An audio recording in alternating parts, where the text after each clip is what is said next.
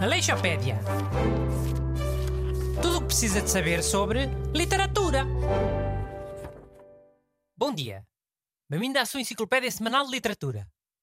Hoje vamos falar de mais um livro infantil importante. O Feiticeiro de Oz, do escritor L. Frank Baum. Porque faz precisamente hoje 121 anos que foi lançado, no ano de 1900. Sim, em Portugal ficou mais famosa a adaptação ao cinema, né? Mas o livro é muito popular nos Estados Unidos. Pois é. Mas olha que eu ainda não vos apresentei. É. Estão os dois pantalhos do costume, e Renato Alexandre. Carago, também não, não, não vos ia chamar uma coisa dessas, oh Renato. Hum, já chamaste coisas piores. O Tanas? Quer dizer, já chamei já.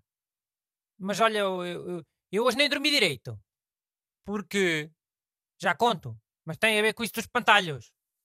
Explica aí primeiro qual é que é a história do livro, vá.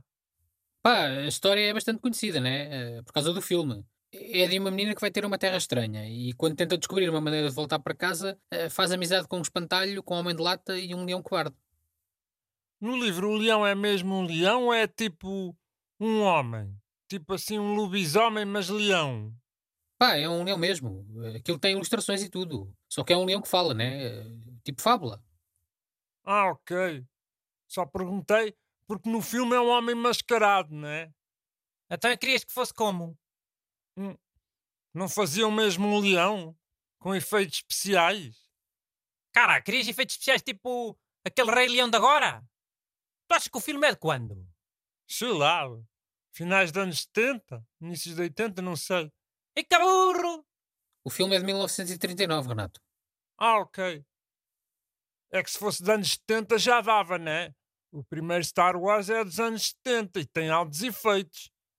Por acaso o leão do filme O Feiticeiro de Oz parece o Chewbacca. Se calhar o Jorge Lucas inspirou-se. Pois, se calhar. eh, Mas e o, o livro foi um grande sucesso nos Estados Unidos, quando foi lançado. E hoje é um dos maiores clássicos da literatura infantil, de língua inglesa. E há- e é muito menos violento que o Peter Pan, que falámos a semana passada. Porque é mais u- uma cena de alegorias. Menos violento? Sei lá, uma cena que o homem de lá está a cortar a cabeça a um gato com machado? Eis! Isso está no filme. Não sei. Acho que não.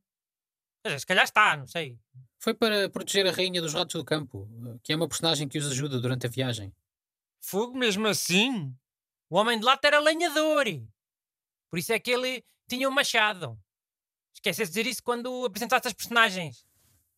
Sim, eh, ali- aliás, há quem diga que as personagens têm um significado alegórico, como referiu o Renato há bocado. O, o espantalho representa a população rural da América, eh, que era tida como burra e analfabeta. E por isso é que o espantalho queria que lhe desse um cérebro. Eh, O homem de lata representa a classe operária dos finais do século XIX, que, que só trabalhava e não tinha vida própria. E por isso é que ele quer que lhe dê um coração, para, para voltar a ter sentimentos.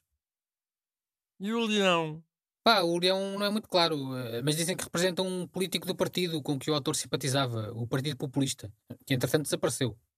Man, o gajo era populista. Populistas é outra maneira de dizer fascistas. Na altura tinha outra conotação, não é como agora. Aliás, essa correspondência do leão não é muito clara e nunca foi confirmada. Ao contrário de outras, né? Por exemplo, os, os macacos alados foram associados aos índios nativo-americanos. Man, isso é bué racista, man.